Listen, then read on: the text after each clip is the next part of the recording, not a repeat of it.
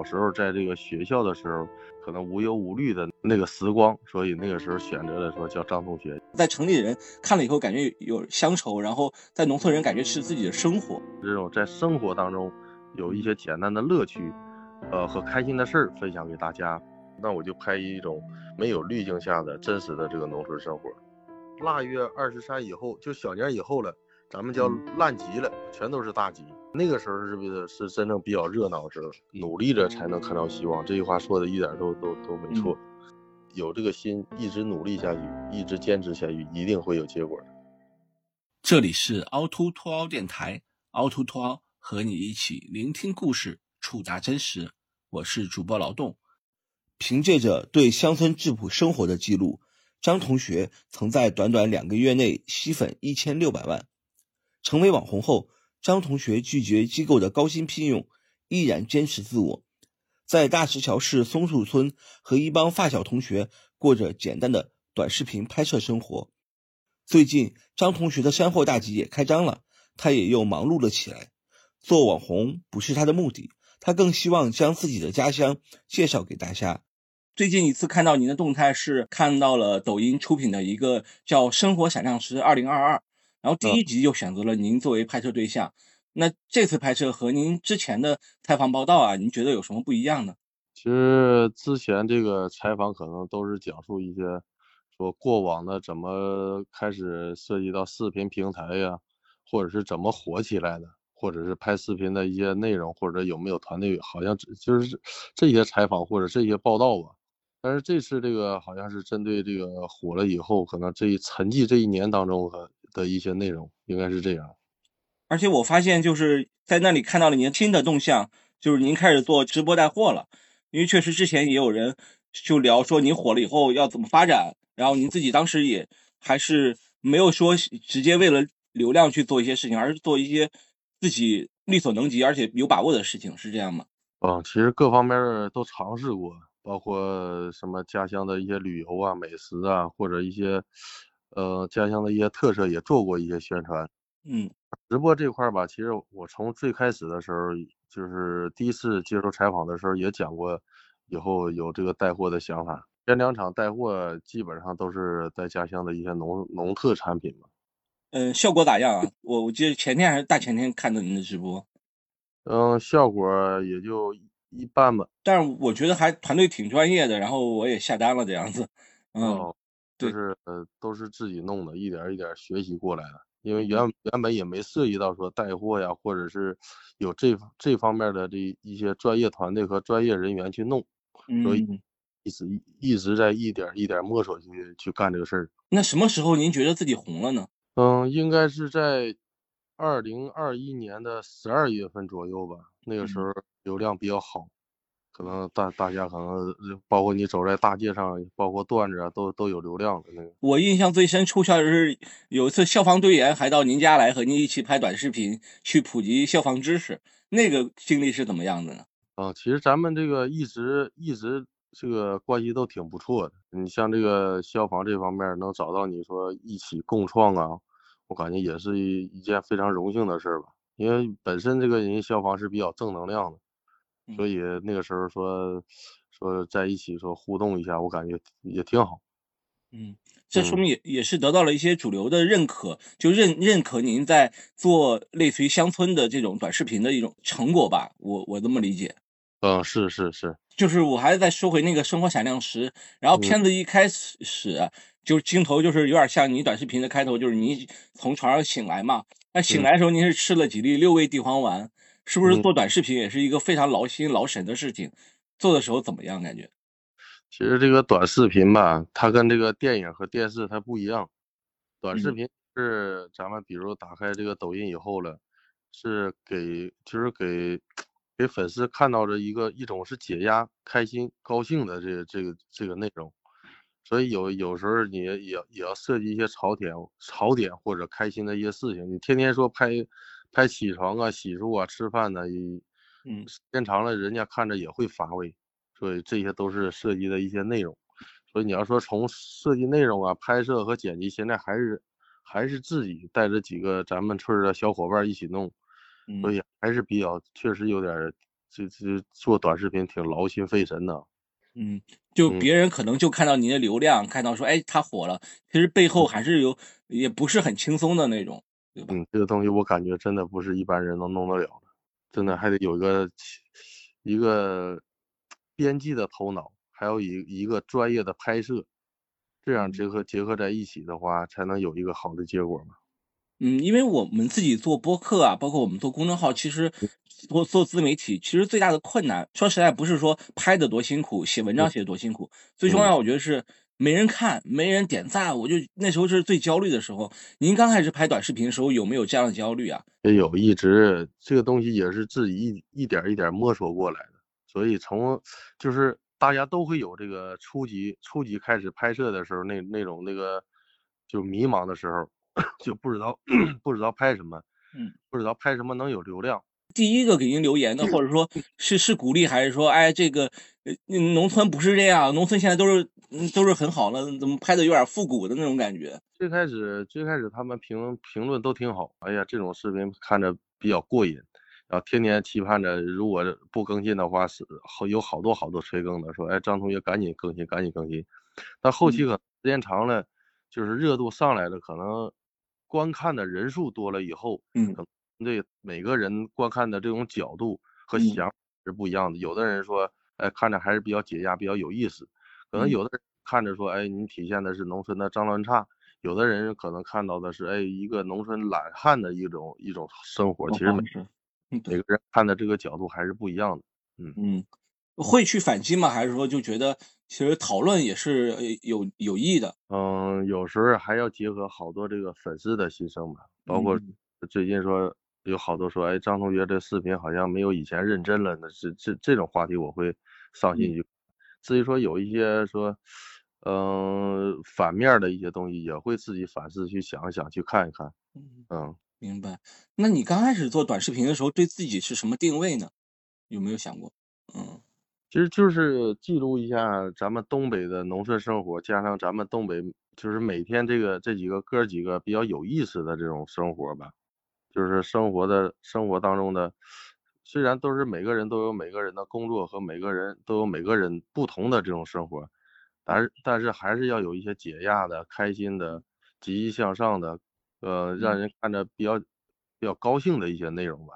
就是原本其实想就这么简单，把农村的一些简单的生活和简单的这种在生活当中有一些简单的乐趣，呃和开心的事儿分享给大家，包括咱们农村的一些传统美食啊，还有一些这个风景什么的，嗯明白。那嗯其实就是再说回到您的名字张同学，我我自己也姓张，所以我我还嗯印了一个专门印了个 T 恤，上面就写着张同学。这个对，其实很我一听就特别亲切。然后为什么叫张同学呢？因为我们在看那个《生活闪亮时》的时候，也知道您其实读书的时间不是很长，然后嗯是创业做汽修厂之类的。就为什么嗯起张同学这个名字呢？嗯其实有，其实这个就是走入社会以后，其实社会给给自己的压力比较大。其实回头想想，还是小时候在这个学校的时候，每天可能想着玩啊，想着上学呀、可能无忧无虑的那种感觉，毫无压力的那种那种怀旧嗯，那个时光。所以那个时候选择了说叫张同学，也名字也好记，然后还有自己这个想要的那种感觉。对，我也是，我那个网名叫张劳动嘛，因为我是五月生人，劳动最光荣，所以大家记得比较嗯清楚。但本嗯名确实很多人不知道。然嗯后那个创业也是很辛苦的，就是做汽修厂老板，但是后面的为什么坚持不下去了呢？修理厂做的是比较失败的，呃，因为那个时候是结完婚以后，结完婚之前也也自己也做过做过点小事儿，嗯那时候手里还有点存款，但是做这个汽修厂以后呢，把之前的存款全部赔进去了，而且还还欠了好多外债，所以那段时间可能应该是应该是最难忘的时候吧，因为第一次创业失败，所以印印象比较深刻。就人生的低谷啊。对对，人生应该应该是最低谷的时候，应该是那个时候。嗯，大概是什么原因呢？嗯主要还是自己经营不善，没有嗯这个经营的一些理念和一些想法。从一二年到一四年做完汽修厂以后了，以后就没有涉及到这个这方、嗯这方面儿。嗯嗯，那从汽修厂老板到短视频博主，感觉还是跨度蛮大的。然后这是巧合吗？还是说有人给您支招，说哎拍短视频，或者您看了一些短视频，您觉得自己也能拍呢？其实我是从一五年出去开始打工，中间有好好多事也想过这个回到村里去创业，去干一些其他的一些事儿，比如养殖啊、种植啊。以前跟也也也想过这方面的。那个时候主要是没有这个资金去去回回来创业，所以那个时候一直在外外边打工，一直有想回回来这个想法。但是我从一九年的时候就就看到说，这个自媒体平台啊，可以通过拍视频。然后，呃，后期可以直播带货。那个时候刚有那个直，就刚有电商刚出来的时候，我我就看到有这有有这个商机。然后，二零二零年的时候回回家以后开始开始这个拍视频，就自己天天琢磨。那个时候也喜欢看书，比如李子柒那种记录生活，还有一些电影啊，各方面的，还有其他的一些这个记录生活的一些拍摄，包括一些搞笑的一些内容。反正涉及的好多好多这种拍摄的，那个时候开始一点一点自己开始学习。其实我二零二零年那个时候开始天天拍，天天拍。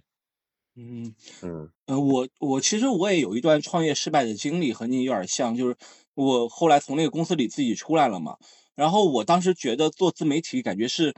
就是有对我的那个心灵做了一个治愈，就是我我当时就是最迷茫的时候，我突然发现我做一个自媒体，可能很多人关注我，我就感觉到一种慰藉。好像您创业失败以后是先回到了农村，感受了一下农村的气氛以后，最后再以农村为基地拍这个呃这些短视频。那您是怎么被农村治愈的呢？其实这个我对农村这种特殊的这种情怀，大家真的是可能体会不到。因为我从一四年的时候，一二年到一四年，原来是在咱们当地，就是大桥市里，因为我一直都住在农村嘛，嗯，在市里创业。其实那个时候在市里创业失败以后了，自己自己真的也得抑郁症了，哦，所以从一四年刚回到农村的时候，好像一下车，一下车就是感受到这个农村这种气息，就就一下心心里就放开了，所以抑郁症再没有犯。然后从二零二零年回来的时候，我就想扎根这个农村嘛。那个时候也拍摄这个东西，说实话不一定。那个时候也是有好多好多这个博主嘛，也有好多网红嘛，所以后期的路你也不知道说它结果是什么样的，说只能说一股脑的往前走，往前弄。反正就是就是想法就是反反正做不好，你在农村也也也能一样一样的生活，嗯。对，而而且乡亲们都是很亲切，都很热情。那个时候想法就很简单，也也放下了好多好多，也无所谓了。反正这个也三十几岁了，你回来也想做个事儿，就在这方面上点心去弄。啊，至于结果怎么样，是谁也没想到。嗯，我对农村感情也很深，是因为我我那个虽然我是在城里出生，但是我爷爷奶奶、外公外婆都在老家，然后每年寒暑假我都都把我扔回老家去，我就跟老家小伙伴。玩的挺开心的，所以我能觉得农村，农村确实是一个很广阔的市场，就大量的人可能其实居住城市的人和农村人比，农村人更多，只不过他的声音没有被没听见，没有被发声。然后，所以您拍这种农村短视频，是不是也是给别人把乡愁给治好了？在城里人看了以后，感觉有乡愁，然后在农村人感觉是自己的生活。当时选择农村这个赛道，是不是也是这个原因呀？因为。因为第一点啊，就是你你本身就是生长在农村，对对农村这种生活比较了解，所以你拍的这个农村题材比较得心应手。第二个可能说拍一些内容，就是大家可能都有一个，就是展望，就是都心里边都有故乡的那种影子，呃，所以我可能拍一些农村的题材，好多都能感觉到说治愈被治愈了，或者是呃能产生共鸣了，呃，这个应该是主要主要的这个原因。我我第一个感觉看您的片，我就感觉真是回忆到童年的感觉，就是我小时候在农村的生活状态，特别有意思啊。嗯，是是都是这样，因为因为好多可能都是从农村走出去的青年嘛。嗯。哦，走出去可能面对着嘈杂的城市啊，每天这个生活节奏都比较快呀，每天都是上班下班啊，压力比较大。呃，有时候也会想想，哎，在农村的时候那种无忧无虑啊，慢节奏的那种那种生活。和天然的那种、那种、那种生活的感觉，可能大家都有一个故乡的这种情怀。嗯，不光不光是张同学自己，可能好多人都是。呃，像你刚刚讲的，可能你的爷爷奶奶呀、姥姥姥爷可能在农村，呃，大家都对农村都有一个都有一个浓郁的这种情怀。我就想到我爷爷当时小时候带我去地里，他那种玉米，有种玉米那杆儿是甜的。啊，对对对，我就从来没吃过那么甜的，就是记一辈子那种感觉。所以其实农村对对于我们来说，确实是就是大城市它没有归属感。就你在那儿，你是感觉着你，但是你发现你就是在这城市中人流中的一份子。你你在村子里，你才别人知道你的小名，别人知道你的 那个亲戚朋友都在那儿，确实不一样，确实不一样。哎，但是你拍短视频的时候，就是农村短视频，为您刚才也说您是看了李子柒那个也是有影响，但是为什么没拍成李子柒那种呢？而是更那种写实的那种风格呢？我一直在研究啊，就是有好多这个记录生活的，比如李子柒啊，嗯。呃，康乃农人呐，乡愁啊，那个时候还什么潘姥姥啊，华农兄弟，呃，好像还有好多好多这种，其实他们那种可能是滤镜下的那种生活，可能大家向往的那种生活，但真实的生活还有好多好多可能嗯没有拍，所以这个我感觉我自己会选择一个赛道，那我就拍一种没有滤镜下的真实的这个农村生活。我印象很深，是我一八年还是一七年有一个项目，是当时还不叫抖音，叫火山小视频，不知道你还记不记得？当时就是他们找了一个经典案例，就是四川的一个农村的小伙子，那个那个村子里一百来口人，只有他一个是是那个年轻人，其他都出去年轻人出去打工了，都是一些老人和小孩在村子里，他就直播自己抓泥鳅，一晚上好几千块钱，最后在在家里安居了。然后那天给我打电话说。劳动，因为他知道我是拍视频的嘛，他说：“嗯，劳动你来吧，我一个月给你开几万块钱，你来给我拍视频吧。”就感觉是真的去通过通过这个直播改变自己命运了。我在想说，就是当时背景是火山小视频或者或者头条，他们想打农村赛道，因为也跟什么乡村振兴啊、乡村扶贫有关系。您觉得您的视频火是不是也是因为有这个原因呢？就是他们还是希望通过乡村的呈现，体现乡村振兴这个主题啊？有这方面的一些元素吧，因为我原来原来也分析过，说自己这个视频怎么怎么一下子火起来，其实也结合结合三个点啊。第一个点就是现在都提倡说乡村振兴嘛，所以可能针对这个乡村农村这种题材，可能那那段时间可能会有一些有一些流量嘛，这是第一点。第二点可能针对这个官方抖音官方吧。可能他也是结合国家一些政策，可能那个时候更加可能推三农一些账号。嗯，第三点可能是自己的这个视频，可能在在农村题材当中还是还是可以的，不能说优秀，呃，只能说还可以。可能大家这个受众人群比较广，大大家喜欢这种，呃，结结结合实际的这贴合实际的这种这种农村生活，而且能产生共鸣，可能结合这三点吧。呃，对，还有就是您拍的确实很不错，分镜头做的都很好，我们觉得还挺专业的，而且配上那个比较那个洗脑的音乐，确实这个风格，嗯，也是挺有意思的。嗯，就对。然后，呃，短视频里基本都是您作为主角，可能有些人以为您就是一个农村光光棍单身汉，但是实际上我们看那个生活采样时才知道，您还是有一个很很爱你和支持你的妻子。能讲一下您的恋爱故事吗？你说恋爱啊？啊。就是恋爱也挺也也没有那么传奇，其实挺简单的。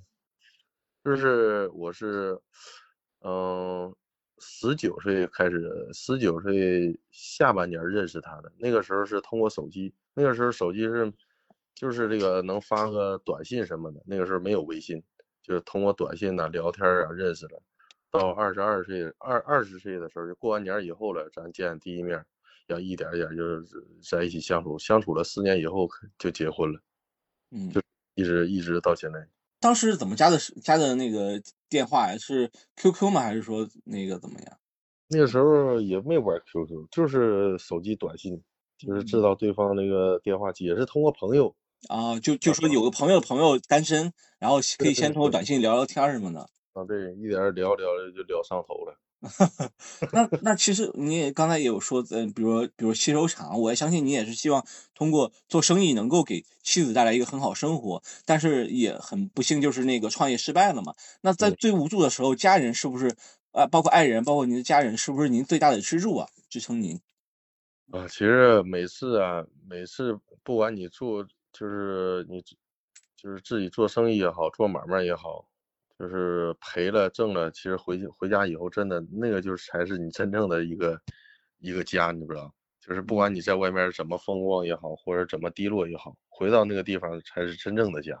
说有老婆孩子啊，有父母的关心呢，这个就是也是治愈的一方面嘛。就是在家里可能卸卸下了所有伪装吧，就在外面可能要强撑，嗯，那种。嗯，对，所以回去了才是才是自己，才是真正的这个家。办农村也是也是这个原因。嗯嗯，我。然后最后片子的最后也是您去搞了一个张同学的山货大集啊，这感觉就好像是好多人一起做这个事情，可能您一个人是只能一个想法，是不是也有得到很多的那个呃支持和帮助做这个山货大集？是，所以这个现在也也就是可能我偶尔去做个宣传什么的。可能从从压根是是别人别人有这个想法，咱们一起就是一起探讨完以后，聊完天以后了，有这个想法说把农村这个这些散货和一些山货、农货给它做成标准化以后，通过线上给它推广出去。但这个东西做真的不是说一朝一夕能把它做好，包括现在也是一直在想着什么方法把这些农货给它推广出去。你你现在有什么心得吗？做了这几期这几次直播以后？哎，这个东西真的不是一般人能做得了的。嗯，选品呐，或者是这个跟商家聊机制啊，各方面都都都都就里边有水很深，很耗很耗时间和精力啊。对对对，这个里边水真的很深。有时候你选品选不好了，或者是他一定会出出现售后的售后的一些问题。就大家可能相信你张同学消费了下了一单，如果这个品不好啊，或者是。跟你在直播间介绍的不一样，都会出现问题。就像就像有些明星带，嗯，就是那些酒一样，是吗？嗯，就是就那那就是赶大集这个事情，实际上最近也是很火啊。就是包括我们山东的赶大集，又特别特别有意思。我记得小时候也是赶赶集，就是本来是一个空地，然后等到什么正月，比如二二五二四六，或者说一些具体的日子什么的啊，对对对，赶大集有意思吗？就是咱咱那个。建一大集就是建一镇，一共是有十六个村儿，然后每到三六九的时候才是咱们建一大集。呃，有的说卖鞋的、卖吃的，还有什么，反正反正赶大集就是，就是你你特别是过年这几天，就是卖什么的卖什么的都有。呃，但是我有时候倒不是说经常赶大集，一般是说老年人，嗯，就是有有时候上集上集啥也不买，都都喜欢走一圈。就是就是就喜欢那种热闹的劲儿吧。您那边农村是什么时候最热闹？就嗯哪几天？就是大家都回来了，然后村子里是不是好多年轻人都打工回来了？有好多人两三年不回来了吧？嗯，基本上我身边有好多说这个身边的发小，还有一些同学，以前是基本上每年都回来，咱们都会聚一下。但是这几年那个特殊原因嘛，嗯，就是基本上有的两年都都没有回来过年了。嗯，所以就咱们这边是一般是二十腊月二十三以后，就小年以后了，咱们叫烂集了，就是不分三六九，从二十三以 后了，就全都是全都是大集。嗯，所以那个时候是不是是真正比较热闹的时候？可能现在还还没有说真正到办年货的时候，因为你买鱼啊、买买鸡啊、买买这些吃的，你放时间久了怕坏了，对不对？对，基本上腊月二十三以后了，就小年以后了。开始这帮人开始办年货了，开始折腾了，买鞭炮了、烟花了，买买吃的、买用的，这个时候比较热闹。想说，比如做短视频这个东西，比如说，我觉得您做汽修厂肯定也是付出了很多辛苦，但可能结果是呃没做好。然后做短视频也是付出了很多辛苦，但是成功了。你有时候会不会觉得，就是选择会选择会比努力更有用，或者说机遇这个东西很重要？我感觉这两个都都没有。都没有，呃，是努力着，努力着才能看到希望。这句话说的一点都都都没错。可能你选择了好多好多这个事情，可能这个选择事情，不管它是对是错的，或者是结果是好与坏，无非就是这几个结果。不管它是错了还是这个结果不好，但都会给你一些经历。啊，如果要是没有这些经历的话，我相信啊，做短视频的话，你也不一定说能坚持到最后。因为我也不是说拍几个短视频一下就起来了。因为我也是拍了能有一年半的时间，才把这个东西一点点积累呀、拍摄呀、角度啊、内容设计啊、剪辑啊各方面都都都感觉这个得心应手的时候，这个时候它它流量自然自然就有了。我感觉这个东西真的是，呃，你从修理厂沉淀下来了，那个时候我感觉自己也是比较轻佻浮躁的。然后出去打了几年工，也看淡了说外外面的灯红酒绿啊，或者是这些呃这些快快节奏的这种生活，所以想回到农村沉淀下来，想做一个事儿。这个我感觉我就真的是把它做做成一个创业的事儿去做，并不是说玩一玩随便玩一玩随便拍一拍就把它拍起来。所以这些东西都是多年的一些沉淀和自己这真的说认真的想做一件事情。这几这几点结合到一起，说才能有一个有一个结果。啊，就就可能我不做短视频，但是我在农村，我做做那个商贸，或者说做一些农产品，我也能成功。只要我心能沉淀下来，能够有努力去做这个事儿。您是这么理理解？是的，这你只要说有这个有这个心，一直努力下去，一直坚持下去，一定会有结果的。就是我们也知道您短视频哦，一年半啊，这一年半是挺挺难熬的，我觉得就是可能就是。会不会就是有时候放想放弃的时候，有好多时候都想放弃了，有好多时候都是脑子空空白了。人人不怕说每天那个劳累和每天做什么比较累，最怕的是不知道明天应该干什么。就那个时候也有过一段时间说不知道拍什么了，也没有流量，就好多好多时候都有。嗯，那最后还是坚持下来挺好。对，没有流量时你就想呗，那你这个内容内容怎应该还怎么去拍摄？是不是哪个角度不对？是不是内容设计的没有那么好？是不是拍的这个这个场景和环境没有那么好？说你就会自我去去找一些原因。嗯嗯嗯。那就是您的短视频火了以后，也有很多人来模仿您啊。我我最近也在抖音有看到几个，也是推推给我的一些农村的，我觉得他们也也是在在拍摄。您有担心会被超越吗？从最开始，嗯，做第一个内容的时候，有好多人在模仿。在模仿一段时间，我自己又换换一些风格和换换一些题材。这东西不是说别人把你超越了，是你自己退后了。嗯嗯，逆水行舟，不进则退那种感觉。对。嗯，那就我们可能问最后一个问题，就是对于未来你有什么规划吗？除了山坡大吉以外，你自己还有没有一些别的计划什么的？嗯，未来我倒自己想做一做一个什么农，就是。就是我现在特别想的还是咱们建一镇这个地区，更加想的是说咱咱建一镇能出一个比较有代表性的农产品，比如你像那个南方还有茶，对不对？嗯。咱北方其实也一些农产品也有好多，我希望能真的能帮助家乡，说把一个产品推广出去以后了，带动家乡的一些经济，因为咱那个地方确实挺穷的。嗯，就。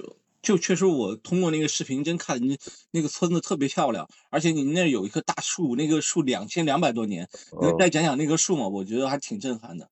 嗯嗯，因为咱那个叫松树村，对，所以那个松树村命名就是由这个大松树而命名的，所以那个大松树有一千两百年，嗯，一千两百年。但是咱那个咱那个地区建义镇一共有三个松树，叫福禄寿，哇。所以咱那个就是松树村那个松树，我感觉就是他们这几个松树都长得就是，包括这个枝繁叶茂的也有，比较这个粗壮的也有，呃，有咱以前是分呃松树还有后松，后松也有一棵大松树，所以那个是比较枝繁叶茂的。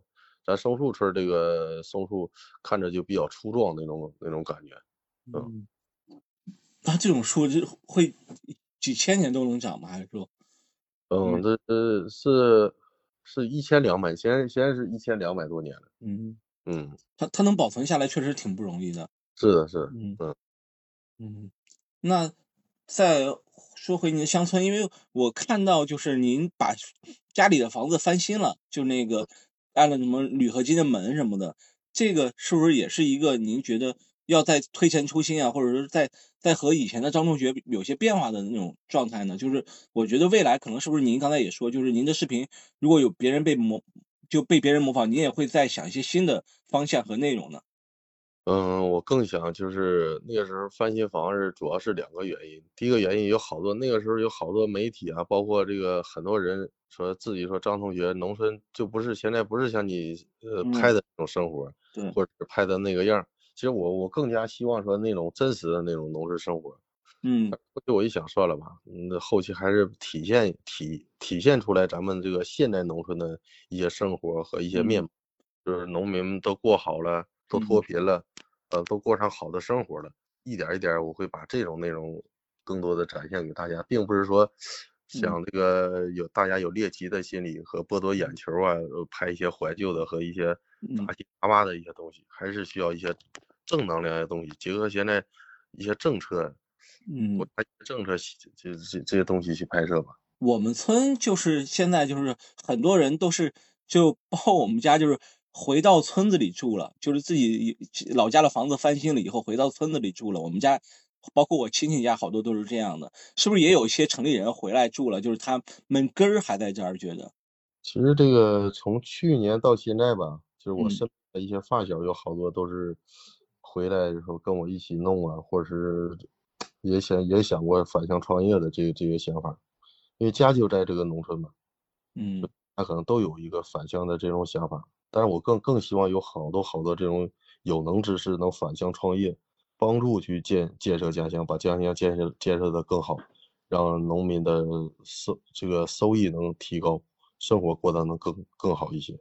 嗯嗯嗯，我相相信会，相信会，包括我们老家现在已经划成旅游区了。然后就是，我估计我真的我看完片子以后，我特别想去那个枫树村看那个大枫树，也希望有机会能看到。这里是凹凸凸凹电台，大家可以在网易云音乐、喜马拉雅、小宇宙、苹果 Podcast、汽水、蜻蜓 FM 收听，同时欢迎加入凹凸凸凹听友群，请在公号凹凸镜 DOC 下留言，听友。欢迎大家在听友群里一起讨论播客内外的故事。